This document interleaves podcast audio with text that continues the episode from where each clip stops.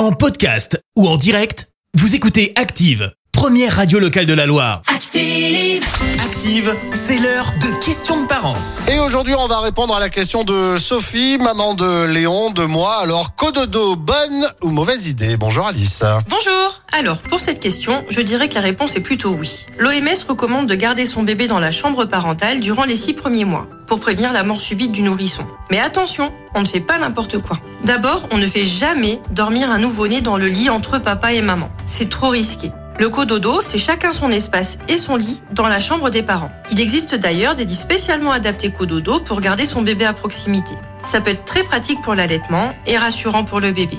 Le cododo, ça permet de le toucher, de lui parler ou de remettre la tétine sans avoir à se lever pour aller jusqu'à la chambre. Et puis, n'oublions pas que le bébé a été en fusion avec sa maman durant 9 mois. Donc le cododo, c'est aussi une manière sécurisée, rassurante et pratique pour une transition tout en douceur vers sa future chambre. Voilà, n'hésitez pas à me transmettre toutes vos questions de parents sur activeradio.com et je me ferai un plaisir d'y répondre. À très vite C'était Questions de parents, la chronique des familles avec Orchestra Andrézieux, enseigne puriculture et mode enfant.